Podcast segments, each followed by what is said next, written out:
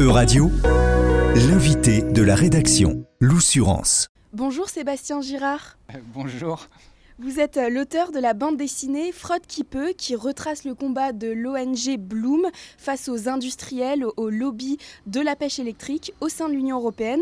Vous arrivez euh, tout droit de Bretagne pour une conférence euh, sur, ce thème. Donc merci en tout cas de prendre quelques minutes avant cette conférence pour répondre à mes questions. Donc votre livre a été publié en octobre 2022 aux éditions de Delachaux et Niestlé. Est-ce que vous pouvez nous expliquer Déjà, l'idée de départ, pourquoi faire une bande dessinée sur ce combat euh, en particulier, un combat qui a duré euh, plusieurs années? Alors à la base, je voulais raconter un combat pour la vie. Je ne pensais pas spécialement m'orienter vers Bloom. J'ai fait des recherches sur Internet, donc j'ai essayé de voir tous les combats écologiques, on va dire, qui existaient. Donc voilà, j'ai vu ce que faisait euh, Sea Shepherd, par exemple, plein d'autres. Et puis je suis tombé sur les combats de Bloom, qui m'ont paru particulièrement intéressants parce que il, euh, comment dire, il se passe au sein des institutions et raconter un combat de Bloom, c'est aussi raconter euh, le fonctionnement des institutions européennes, les stratégies euh, des lobbyistes industriels et les stratégies du coup de lobbying de Bloom et, du coup décrire ces mécanismes m'intéressait. Alors en fait, dans un premier temps, je comptais faire une BD sur un combat qui avait été assez médiatisé déjà, de Bloom euh, contre le chalutage en eau profonde, qui était un combat qui avait été gagné. Du coup, j'ai contacté Bloom et j'ai eu à, l'époque euh, Sabine Rosset, qui était la directrice euh, de Bloom, qui est partie depuis. Je dis que j'étais intéressé par raconter le combat contre le chalutage en eau profonde. Et Sabine m'a dit que ce combat avait été déjà assez médiatisé, donc était assez connu, et que Bloom avait un autre combat qui lui était peu connu, qui avait été peu médiatisé, c'était le combat contre la pêche électrique. Et du coup, elle m'a orienté vers ce combat-là.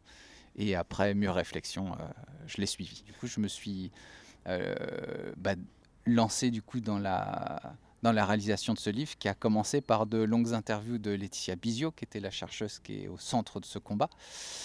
Et du coup, ça a duré plusieurs mois où je posé une première série de questions, et puis évidemment, euh, qui ont amené d'autres questions, qui ont amené encore d'autres questions. En fait, je l'ai questionné euh, tout au long du processus. Donc, même une fois que le scénario était terminé, après, quand je quand j'ai vraiment mis en image, ben, il y avait des. J'ai toujours des, des, questions sur des, points de détail. Donc, vraiment, elle a été là jusqu'au bout. Puis, tout, de toute façon, j'ai raconté une histoire. Quand j'ai commencé à raconter l'histoire, euh, l'histoire n'était pas terminée. Donc arrivé à la, fin de la réalisation de mes planches, on a, voilà, il a fallu euh, vraiment refaire la conclusion parce qu'il y avait des nouveaux éléments qui arrivaient. Et, voilà, et on, a fini par pondre ce bouquin. Donc il y a beaucoup d'acteurs dans ce combat. On a l'État français, on a le gouvernement euh, néerlandais, la Commission européenne, on a Bloom bien sûr. Euh, comment vous avez fait pour rendre ce combat déjà intéressant et également euh, compréhensible. Hein, vous l'avez déjà évoqué, vous étiez euh, constamment euh, au téléphone, par message, par mail avec Laetitia Buisio, donc chef de projet à, Bloom. J'ai essayé d'être déjà le plus clair possible, le plus simple possible, de tout expliquer, c'est-à-dire de m'adresser à quelqu'un qui n'y connaît rien dans le fonctionnement des institutions européennes, donc à chaque fois tout réexpliquer à la base, euh, expliquer à chaque fois que je parlais d'une institution euh, quels étaient ses rôles. Et ensuite, j'ai essayé de, de présenter. Enfin, le fait de raconter un combat rend la chose un petit peu attrayante. Je vous avoue que c'est pas l'histoire la plus facile à raconter. Il y a certainement euh, d'autres histoires plus haletantes. Celle-là est assez complexe en fait de base. J'ai essayé de mettre en scène en fait le conflit entre Bloom et les industriels. Donc les industriels qui essaient de tout faire pour pratiquer la pêche électrique et puis, les, du coup, les, en parallèle, les stratégies de Bloom pour essayer de les forcer à arrêter la pêche électrique. Et à chaque fois, euh, j'ai essayé de mettre en scène euh, les stratégies de Bloom pour répondre aux, on va dire, aux attaques des industriels et vice-versa.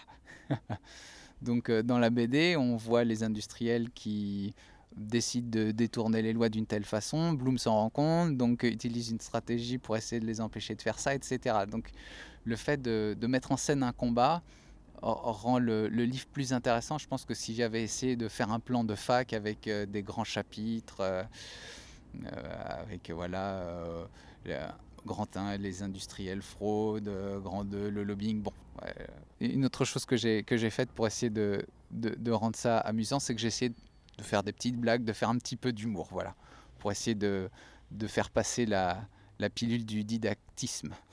Vous avez également travaillé dans l'audiovisuel. Pourquoi avoir choisi le format de la bande dessinée plutôt qu'un autre, par exemple celui de la vidéo ou, ou un tout autre euh, art? La bande dessinée présente plusieurs avantages par rapport au cinéma, par exemple. La première chose, c'est que techniquement, c'est plus facile à faire qu'un film. Un film, souvent, il faut de l'argent. Donc on fait son scénario, on va voir des producteurs, on n'est pas sûr en fait d'avoir l'argent. Et ça m'est arrivé de voir comme ça des projets qui terminaient au fond d'un tiroir après plusieurs mois, plusieurs années de travail, et finalement, il, y reste rien. Donc, une BD, on peut y arriver à terme tout seul, si on se donne les, moyens en temps en tout cas. J'ai pas besoin d'une équipe pour faire mes dessins, je peux les faire tout seul. Donc ça, c'est un, gros avantage de la BD, c'est que je savais que je pouvais arriver au bout euh, tout seul, sans convaincre personne, avant que le produit soit terminé. Euh, L'autre chose, c'est que le, un avantage par rapport toujours au cinéma, c'est que quand on raconte quelque chose de didactique comme ça, euh, c'est bien d'avoir euh, un médium pour lequel le, lecteur, qui n'est pas un spectateur cette fois-ci, peut maîtriser son temps de lecture ou revenir en arrière. J'explique des trucs pas évidents, un peu complexes. Le lecteur peut revenir deux pages en, en arrière, dire ah oui je comprends en effet et continuer sa lecture en, en, comprenant ce qu'il lit. Un documentaire, il n'a pas la maîtrise du temps. Quand il a lancé, alors sauf s'il est tout seul chez lui, mais si c'est dans une salle de cinéma ou s'il est avec d'autres personnes et qu'il regarde ça à plusieurs, c'est plus délicat de revenir en arrière. Puis c'est beaucoup plus facile de fouiller une information dans un livre qu'en euh, faisant euh, rapide, euh, retour euh, sur une vidéo.